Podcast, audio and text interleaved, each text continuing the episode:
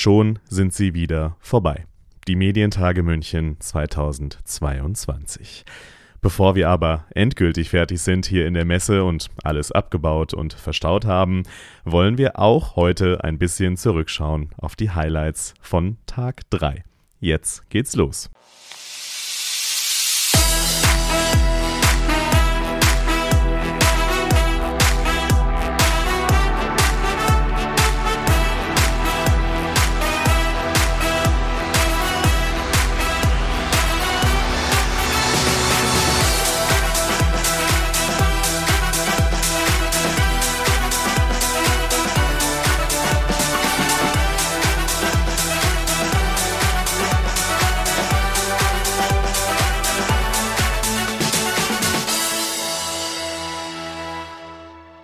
Mein Name ist Lukas Schöne und ich begrüße euch zum letzten Mal für dieses Jahr aus der Messe München hier. Heute machen wir es mal so, bevor wir auf einige Panel des Tages zurückblicken, zum Beispiel den Journalism Summit, sprechen wir über ein aktuelles politisches Thema, ein sehr wichtiges Thema, das auch Teil des Programms heute war, die Lage in Iran. Dafür begrüße ich jetzt hier bei mir im Podcast die BR-Journalistin Shaza Eden Osterer.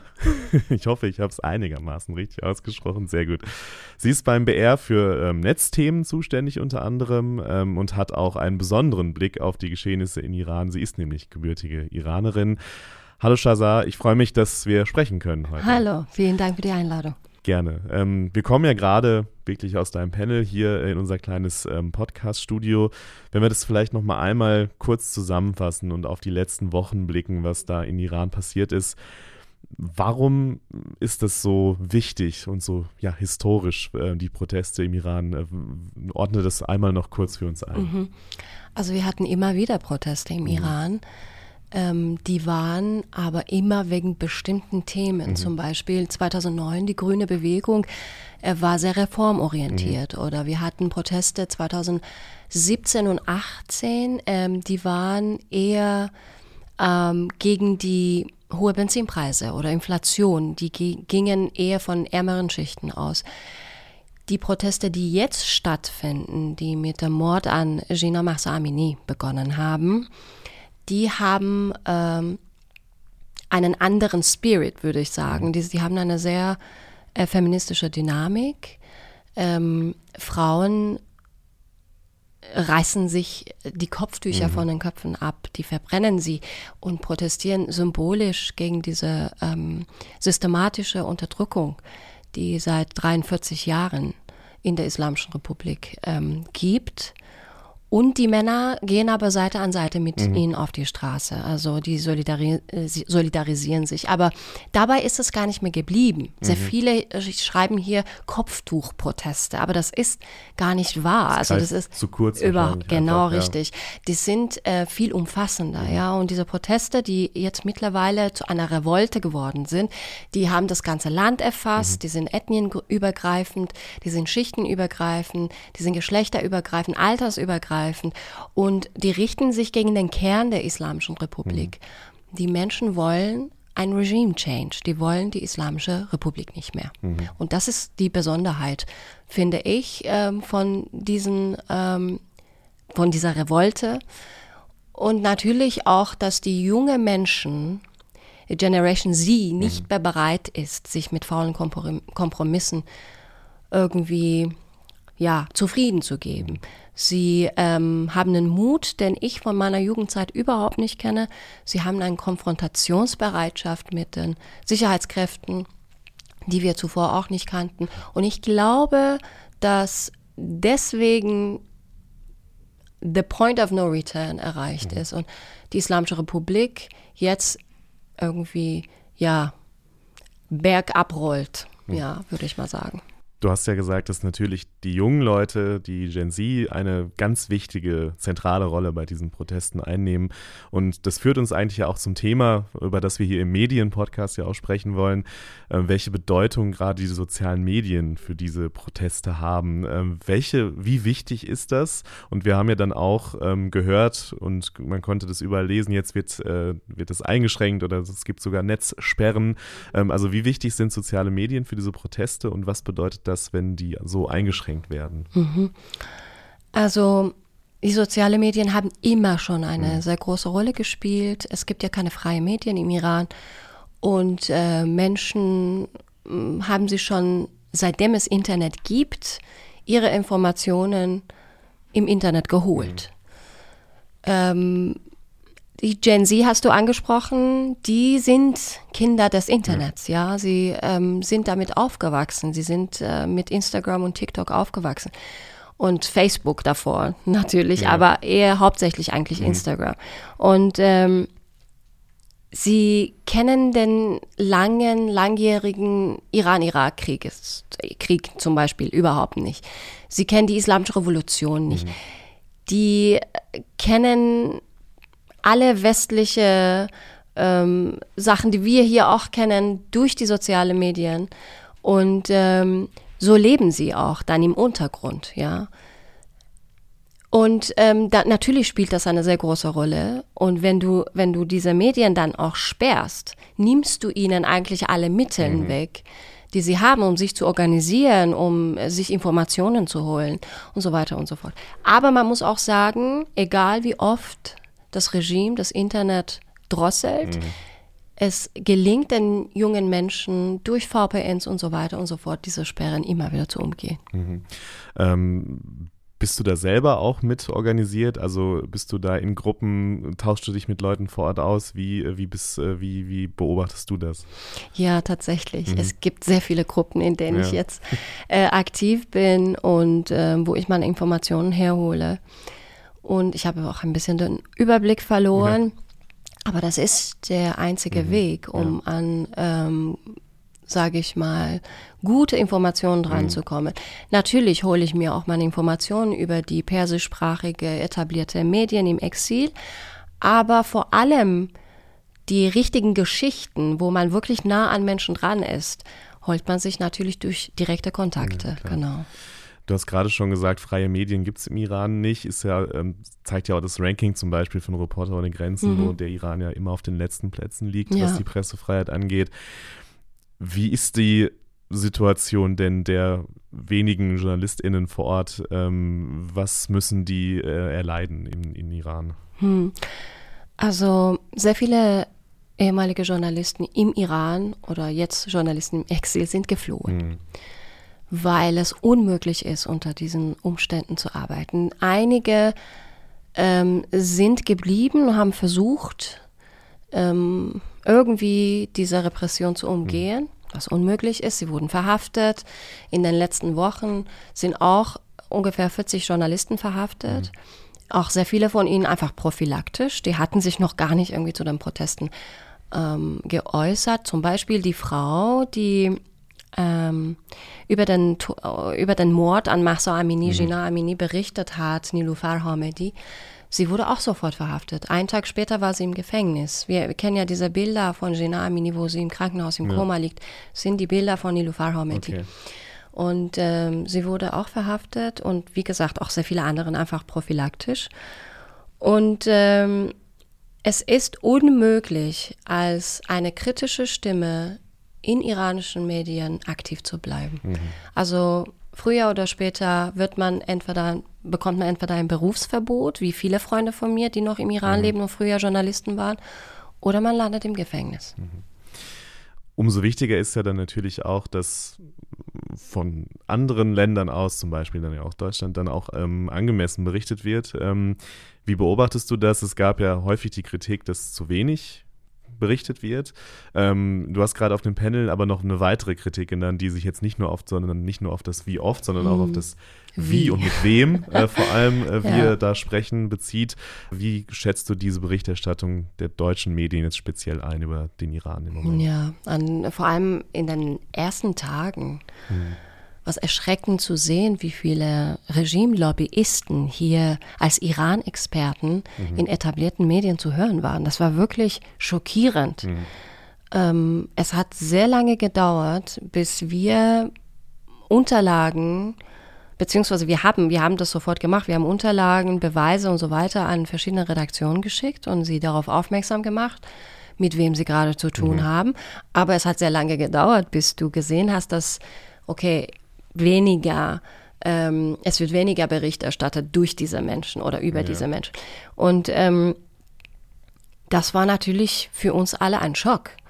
Ähm, ich glaube, sehr viele Journalisten machen sich überhaupt kein, ähm, keine Mühe, richtig zu recherchieren. Mhm. Also sie nehmen einfach den nächsten ähm, äh, Vorschlag auf Google an okay.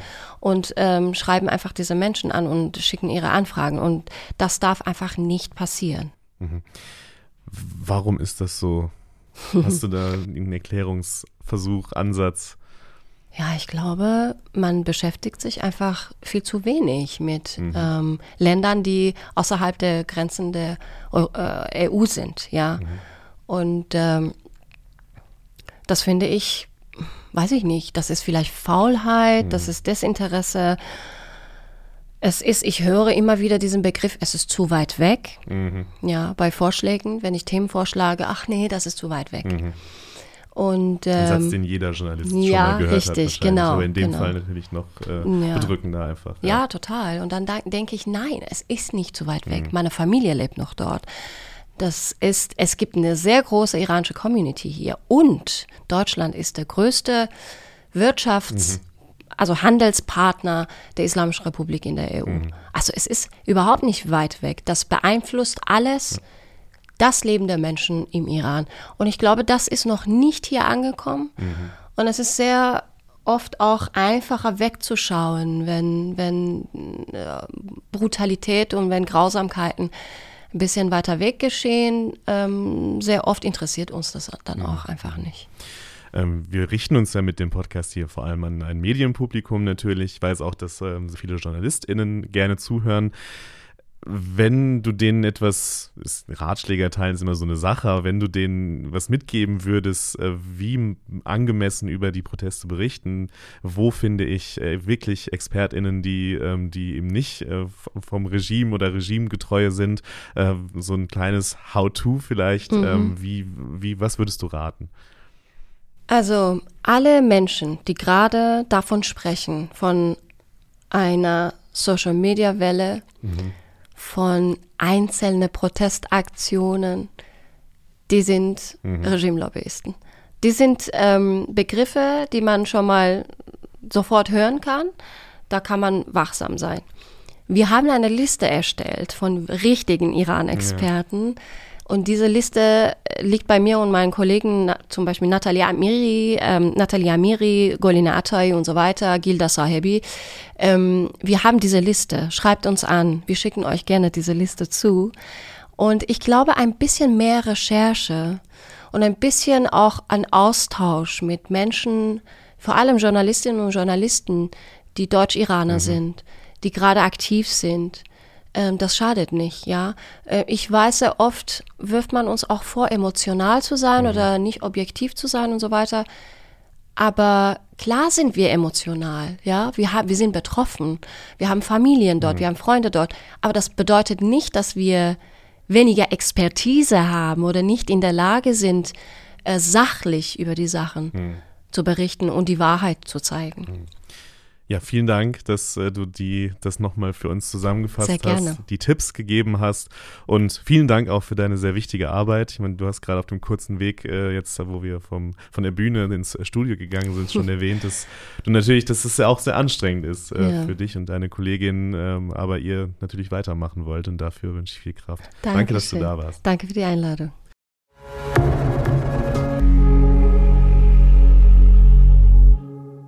Ja, im Grunde ist es der Kern, warum es die Medientage gibt. Presse- und Meinungsfreiheit, Freiheit insgesamt, also das, wofür die Menschen in Iran auf die Straße gehen, darüber zu reden, das zu verteidigen.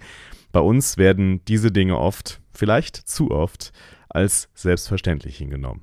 Und doch gilt es immer wieder dafür zu kämpfen und gemeinsam zu überlegen, wie wir diese Freiheiten verteidigen können als Medienschaffende.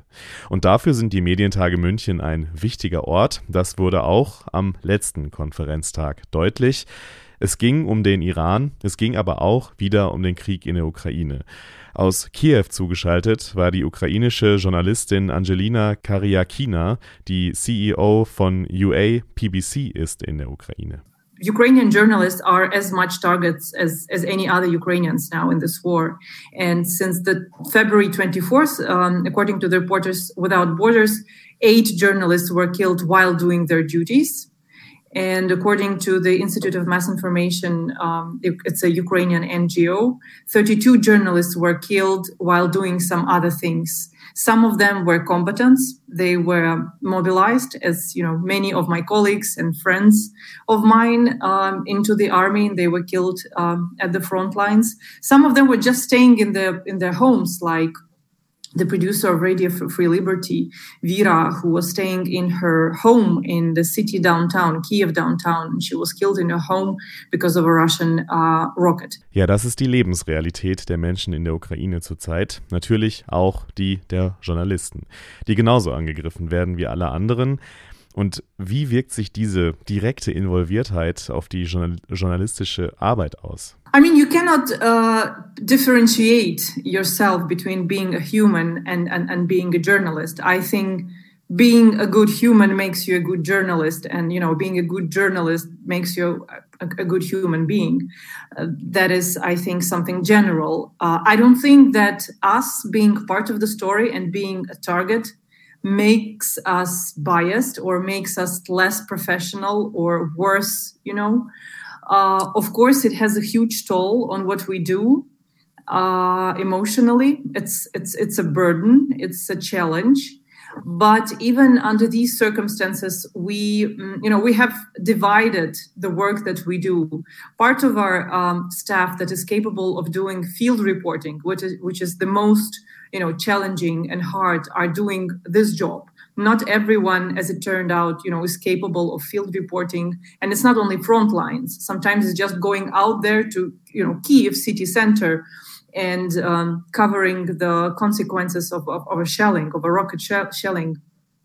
Uh, others are just you know not, not, capable of doing doing it. This is why they they stay in what we call office journalism. This is this is what we do of course, we reconsidered the way we work, you know, and we have to to to consider the emotional state of our colleagues. Uh, from what I can share with you as an editor, as a media manager, is that the toll that you know this war has taken on our staff and on our well, compatriots, our, our friends and people in the profession is huge. Ja, huge, riesig sind die Auswirkungen auch auf die Logistik in der Berichterstattung. Reporting from the front lines of Donbass or even from the even from the cities that are under total control of Ukraine but are under heavy shellings is a huge challenge now for us even logistically. You used to go to uh, some places of Donbass, if you're not local, of course, uh, knowing that there's a front line, there's a specific place where you can go, there's a location, but then you're going to come back, you know, into more or less peaceful life. It's not like that anymore. Any place in Ukraine, any city in Ukraine is is under attack. But Donbass is specific in a way. Um, uh, when we go there we need to secure so many uh, like minor things. You need to have a generator with yourself because there, there are uh, massive uh, electricity cuts there. You need to have uh, a starlink dish because there's basically no internet. You need to have several gallons of gas because there are no gas stations. Almost no shops are open and mostly no hotels. There are just maybe a couple of them uh, in some in some of the cities they are packed with journalists and, and NGOs and um, international organizations. So it's basically you, you need to have I don't know a sleeping bag or something. So you need to have a, a, small home and all the provision that you need to do to cover the story with you. So you cannot take just just a regular transport. It's a minibus that you have to take and to secure basically everything that you have with you. And of course, it's very dangerous. You still have to uh, maintain your security and the security of your crew. So it's helmets, it's life vests, maybe satellite phones and things like that. Ja, zugeschaltet bei den Medientagen war auch Katrin Eigendorf, jetzt gerade in Deutschland, aber natürlich kennt sie die Lage in der Ukraine sehr, sehr gut, weil sie dort sehr viel Zeit verbracht hat in den letzten Monaten. Und sie hat eine Einschätzung der Lage in der Ukraine gegeben. I think if we take a broader picture on um, how we're getting information and how we are reporting on this war, I think um, what makes this special is the quantity and the variety of information that we as journalists are confronted with. I think there's never been a war that had so much uh, so much information available than this war, uh, which makes reporting on it uh, not easier because you have to see what is real, what is fake, uh, who has which interests. And therefore, I think what is the most important for me as a reporter who's coming from outside reporting on this war is to get as close to events, to people, to what's happening as possible, to get my own impression. Because what we, we really see that Russia is using disinformation as a very important tool in this war, not only in the current situation, but since 2014, this was an important means. And therefore, like the real insight and the professional view on the situation is very important. And I think that's that's what makes it important also because we as professional journalists have a certain credibility for our audience that they can believe. Like we had situations like in Bucha um, when uh, Russian government uh, reacted and said this was all staged. I was in Bucha, so I can tell you this was not staged, and and, and that's important. But um, of course, also the Ukrainian side has its interest in this war. Whereas I would not speak, I would not call like um, dealing with journalists or what they do propaganda as Russia do, but um, we face some limitations. We do not have all access that I would want to have. This is, of course, due to security reasons in the most cases. But I have to consider this interest that um, Ukraine has in this war also as a matter of fact. Like, for example, like no side, also the Ukrainian side, has any interest to publish uh, the real number of victims in this war that's that's one of the stories that is very difficult to tell. But um, in a broader like view on the situation, I think for a journalist, um, the Ukrainian government and also the military gives us the most possible access to do a, a good and real reporting. Whereas on the other side, uh, it is impossible to get a picture. Um, we cannot access um, like um, the areas that are under Russian occupation. We can only do it with Russian military, and we know that the restrictions are um, so hard. And I wouldn't do that because you don't get a real picture. This was not the case in 2014, for example, when we were able as journalists to go to Donetsk, Luhansk, and report there without like having Russian military at our side. But now, like our reporting as Western journalists is, I think, only from yeah from the Ukrainian perspective. Die JournalistInnen vor Ort leisten in solchen Krisen und Kriegsgebieten ja eine unschätzbar wichtige Arbeit. Nicht umsonst hat sich Wladimir Klitschko zu Beginn der Medientage gewünscht, dass mehr JournalistInnen vor Ort aus der Ukraine berichten sollen. Das und noch viel mehr war natürlich auch Thema beim Journalism Summit, des traditionell letzten Panels der Medientage. Ellen Heinrichs hat das Bonn-Institut gegründet und war beim Journalism Summit zu Gast und hat dort erklärt, wie sie dort den Journalismus der Zukunft mitentwickeln möchte. Wie muss sich der Journalismus weiterentwickeln in einer Zeit, in der sich alles rasant schnell verändert und in der die Menschen 24 Stunden am Tag, sieben Tage die Woche mit Informationen geflutet werden? Vielen Menschen ist das schwierig. Das sind nicht alles News-Junkies, so wie wir größtenteils in der Medienbranche, sondern es sind Leute, die haben in einer immer komplexer werdenden Welt sehr, sehr große Herausforderungen jeden Tag zu bewältigen. Und der Fokus des Journalismus, der hauptsächlich sich mit negativen Nachrichtenereignissen über lange, lange Zeit beschäftigt hat und eben mit der technologischen Digitalisierung, führt dazu, dass die Leute komplett überfordert sind. Wir können das jedes Jahr sehen, wenn das Reuters Institute in London den Digital News Report ähm, veröffentlicht. Die Zahl der Menschen, die von sich sagen, ich vermeide absichtsvoll, regelmäßig und immer öfter den Nachrichtenkonsum, die steigt. Seit 2017, wo das gemessen wird, unaufhörlich an.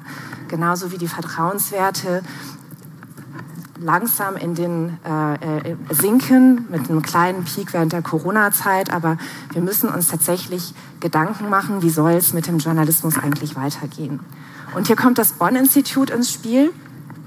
Wir wollen die Bedürfnisse der Menschen in den Mittelpunkt des Journalismus rücken so banal sich das anhört, so groß ist die Umwälzung für viele Redaktionen, die das erfordert. Das erfordert nämlich, dass wir uns tatsächlich sehr, sehr viel nutzerorientiert mit dem beschäftigen müssen, was die Menschen tatsächlich brauchen. Ich sage, wir wollen den Journalismus menschenfreundlich machen. Das ist äh, tatsächlich einfach nur ein anderes Wort für nutzerorientiert oder nutzerzentriert. Nutzerzentriertheit, das äh, ist allgemein akzeptiert, ist aber einfach nur ein technologischer äh, Begriff und Menschenfreundlichkeit, also sehr nah dran an den Bedürfnissen der Menschen, trifft es meiner Meinung nach viel, viel besser. Sie hat dafür sieben Tipps mitgebracht, von denen ich hier mal einen exemplarisch herausgreife.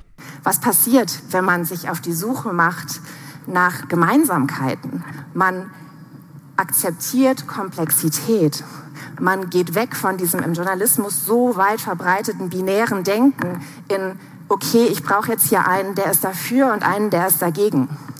Ich muss die Gegensätze möglichst deutlich machen in meiner Talkshow. Nur dann ist es unterhaltsam. Nein, ist es nicht.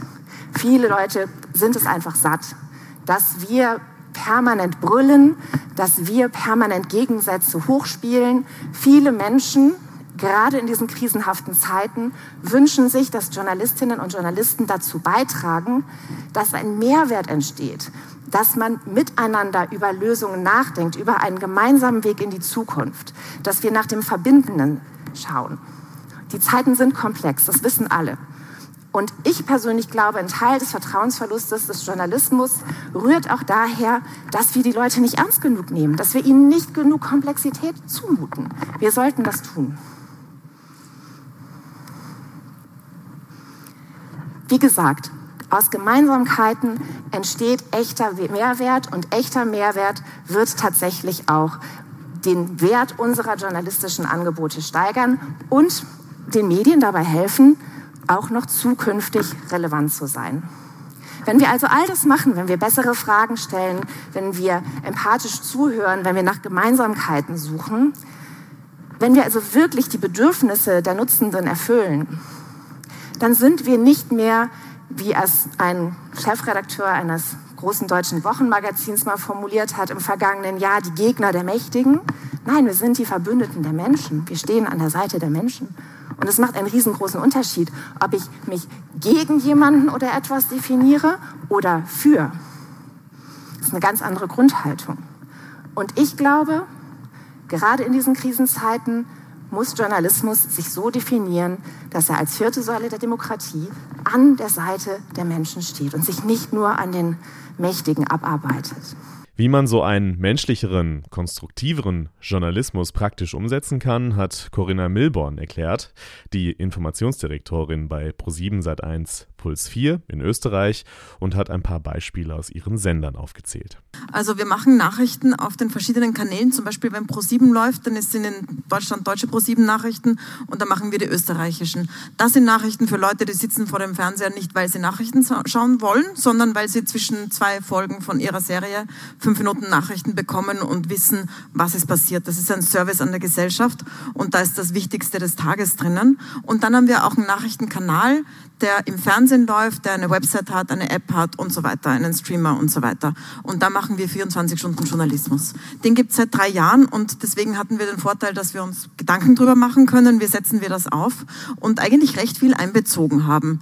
Also zum Beispiel die gute Nachricht, also die Lösung dazu zu liefern, ist etwas, das wir versuchen bei jeder Sache zu machen und auch eigene Sendungen machen. Wir haben zum Beispiel eine Sendung, die heißt Klimaheldinnen, die ähm, sehr personalisiert Personen vorstellt, die Lösungen haben, damit damit dieses Klima Klimathema nicht immer so ein drückende ist, wo man einfach nur mal wegschauen will, weil die Welt ohnehin untergeht. Nur so als ein Beispiel, das gibt es in verschiedenen Bereichen. Und dann ist natürlich so die Frage so, was, sind, was ist das Wichtige, was ist das Relevante, wenn man an einer besseren Welt arbeiten will? Und wir haben uns da herausgenommen und ich kann es empfehlen, die Nachhaltigkeitsziele der UNO, also die SDGs, Sustainable Development Goals. Das ist so ein 17-Punkte-Programm, das es äh, ohnehin schon gibt für die Welt. Da haben wir uns vier, fünf rausgenommen, zum Beispiel Demokratie, Antikorruption ist da dabei oder zum Beispiel gegen Armut, Armut abschaffen und so weiter, Gleichstellung von Frauen, Männern und äh, Diversen und so weiter.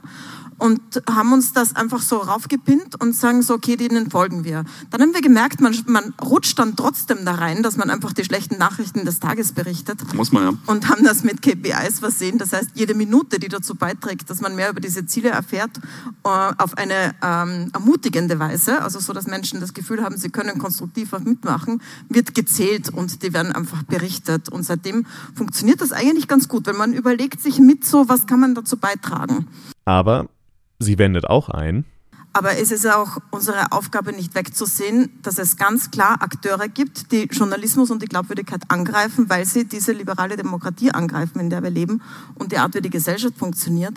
Und dass das ganz klar gesteuert ist und Teil dieses Informationskrieges, den du am Anfang reingetan hast. Und vielleicht können wir in einer zweiten Runde auch darüber sprechen, bevor wir uns hier kuschelig vereinen darin, so wenn wir ein bisschen mehr zuhören und ein bisschen konstruktiver sind, wird die Welt wieder gut. Es gibt da auch noch andere Akteure, die das nicht wollen und die, die sich recht gut aufgestellt haben. Und ich finde das Wort Infokrieg nicht falsch dafür. Ja, diese großen Konflikte, wenn wir in die Ukraine schauen, wenn wir in den Iran schauen, die untergraben und gefährden die Pressefreiheit nicht nur dort vor Ort, sondern weltweit in einem erheblichen Ausmaß. Aber auch im Kleinen ist die Pressefreiheit in Gefahr. Und zwar immer dann, wenn versucht wird, mit juristischen Mitteln Berichterstattung oder sogar schon eine unliebsame Recherche zu verhindern. Leider ist es dann oft so, dass gerade kleinere Medienhäuser den Prozess, der darauf folgen könnte, eher vermeiden, weil sie dafür einfach keine Ressourcen, keine finanziellen Mittel haben. Warum das ein großes Problem ist, das hat bei den Medientagen Dr. Benjamin Lück erklärt. Er ist Rechtsanwalt bei der Gesellschaft für Freiheitsrechte e.V. Die Pressefreiheit ist unabdingbare Voraussetzung für die freie öffentliche Meinungsbildung in einer demokratisch verfassten Gesellschaft und natürlich für, frei, für freie privatwirtschaftliche Medienunternehmen die grundrechtliche Basis ihrer Arbeit. Und das führt allerdings auch dazu, dass es ein großes öffentliches Interesse an der Pressefreiheit, an einer möglichst weitgehenden Pressefreiheit hat, gibt. Auf der anderen Seite aber die Pressefreiheit ausschließlich von privaten Unternehmen erkämpft werden muss, ständig. Und so der Befund einer Studie, die die Gesellschaft für Freiheitsrechte in Auftrag gegeben hat, zusammen mit der Otto Brenner Stiftung, ist, dass hier einiges im Argen liegt. Denn viele der ähm, Prozesse werden nicht, nicht mehr geführt, da die Kosten für solche Prozesse wie immer sehr hoch sind. Die Medienunternehmen, wie wir wissen, seit langem in der Krise sind, aber auch das wirtschaftliche Interesse an einzelnen Beiträgen vielleicht gar nicht so hoch ist, dass man deswegen dann einen Rechtsstreit riskieren will. Die Studie kam nun zu dem Befund, dass ähm, hier strukturelle Probleme in der Medienlandschaft liegen. Der Befund oder die Befürchtung ist, dass je mehr Prozesse nicht geführt werden, weil die, der wirtschaftliche Druck auf die Verlage so groß ist, umso stärker mittelfristig, langfristig die Pressefreiheit leidet und alle Verlage, nicht nur diejenigen, die die einzelne Berichterstattung nicht mehr ähm, durchführen können, darunter leiden. Unsere unser Vorschlag als Gesellschaft für, äh, für Freiheitsrechte, der zusammen auch mit ähm, Sisi Pizza mit konzipiert wurde, unsere Idee ist die eines Pressefreiheitsfonds. Das führt erstmal zu einer stärkeren Kooperation der Medienhäuser untereinander. Das ist, ähm, das steht da drüber. Wie läuft die ab? Wir stellen uns vor ein stärkeres und strukturiertes Monitoring der Prozesslandschaft in Deutschland, ähm, Zusammenführen der Informationen und deswegen der Name Pressefreiheitsfonds, in der Zukunft ein, gemeinsame, ein gemeinsamer Fonds, in den mehrere Unternehmen oder alle Unternehmen einzahlen und daraus dann grundsätzliche Prozesse finanzieren, die ein Gremium zuvor ausgewählt hat. Ja, die Idee ist also da. Warum das wichtig ist und was das für Journalisten eigentlich heißt, wenn die Berichterstattung juristisch angegriffen wird, das hat Marlene Halser, die ist freie Reporterin, unter anderem bei Bayerischen Rundfunk und beim Hessischen Rundfunk. Sie hat es am eigenen Leib erfahren, als sie eine Recherche über eine Sekte durchführen wollte. Äh, also ich weiß nicht, ich würde sagen, ähm, es ist erwartbar, wenn man mit so einer Gruppierung zu tun hat. Also dass äh, solche Gruppierungen haben viel zu verlieren, selbstverständlich und auch viel Geld. Insofern äh, finde ich es erwartbar, dass die einen Rechtsstreit eingehen werden. Gleichzeitig denke ich, wenn ich als Journalistin was veröffentliche, dann muss ich auch dafür bereit das vor Gericht zu verteidigen, weil sonst brauche ich es von vornherein einfach gar nicht veröffentlichen. Was natürlich viel schlimmer ist, ähm, ist, hier sind die Folgen für die Protagonisten zum Teil. Also wir haben sehr unterschiedliche Protagonisten. Manche sind auch mit Klarnamen aufgetreten oder sind sozusagen erkennbar für Leute, die innerhalb der Gruppierung sind. Und besonders eine Person äh, hat halt jetzt auch einen Rechtsstreit sozusagen an der Backe. Und für die ist natürlich viel schlimmer, weil also ich habe im Hessischen Rundfunk im Rücken einen riesen Tanker mit Geld so. Und ähm, genau, aber für andere Personen ist es natürlich weitaus schwieriger. Und dann auch die Folgen, die daraus entstehen, sozusagen, dass Leute eingeschüchtert sind und so, das ist natürlich schwierig. Dabei ist besonders die journalistische Recherche, also bevor irgendetwas veröffentlicht wird, eigentlich besonders geschützt, erklärt die Anwältin Dorothee Bölke. Die Pressefreiheit schützt die Recherche, schützt vor allen Dingen die Fragen, die gestellt werden. Und wenn Fragen gestellt werden, sind das noch nicht Behauptungen, die veröffentlicht werden. Das muss man vorausschicken. Wenn trotzdem Anwaltsbriefe kommen, das nennt sich ja, äh, läuft unter dem Stichwort presserechtliche Informationsschreiben. In der Regel sind es äh, eine Anzahl bestimmter Anwälte, die solche Schreiben verschicken. Einen dieser prominenten Anwälte habe ich vor zwei, drei Wochen in, Berlin auf einem Podium gehört, der dann auch sagte, die Redaktionen haben Angst vor mir und deshalb schreibe ich diese Briefe. Das ist Beeinträchtigung der Pressefreiheit ganz eindeutig. Und dieser Anwalt wurde auch schon gebremst durch den Bundesgerichtshof äh, auf eine Klage der FAZ hin, ähm, wenn es sich um informationsarme Schreiben handelt, bei diesen presserechtlichen Informationsschreiben, äh, dann belästigen sie die Redaktion, dann ist der Verlag, das Medienunternehmen genötigt zu prüfen, müssen wir was machen, geht es da um wirklich was?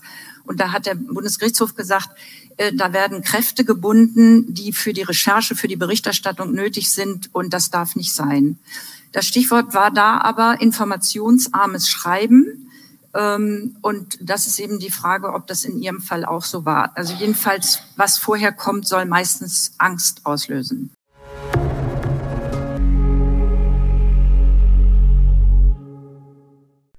More relevant than ever. Das war das Motto der Medientage München 2022 und auch der kleine Ausschnitt, den ich in diesem Podcast ja immer nur zeigen kann von diesem unglaublich vielfältigen Programm hier, hat gezeigt, was damit gemeint ist. Angesichts all der Krisen um uns herum kommt Medien eine immens wichtige Aufgabe zu.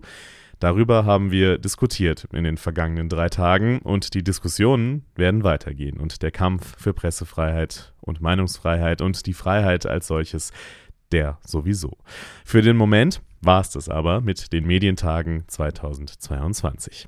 Danke an alle, die das Event zu dem gemacht haben, was es war. Danke an alle SpeakerInnen, an alle BesucherInnen, an alle HelferInnen und ganz besonders natürlich an das Team der Medien Bayern GmbH.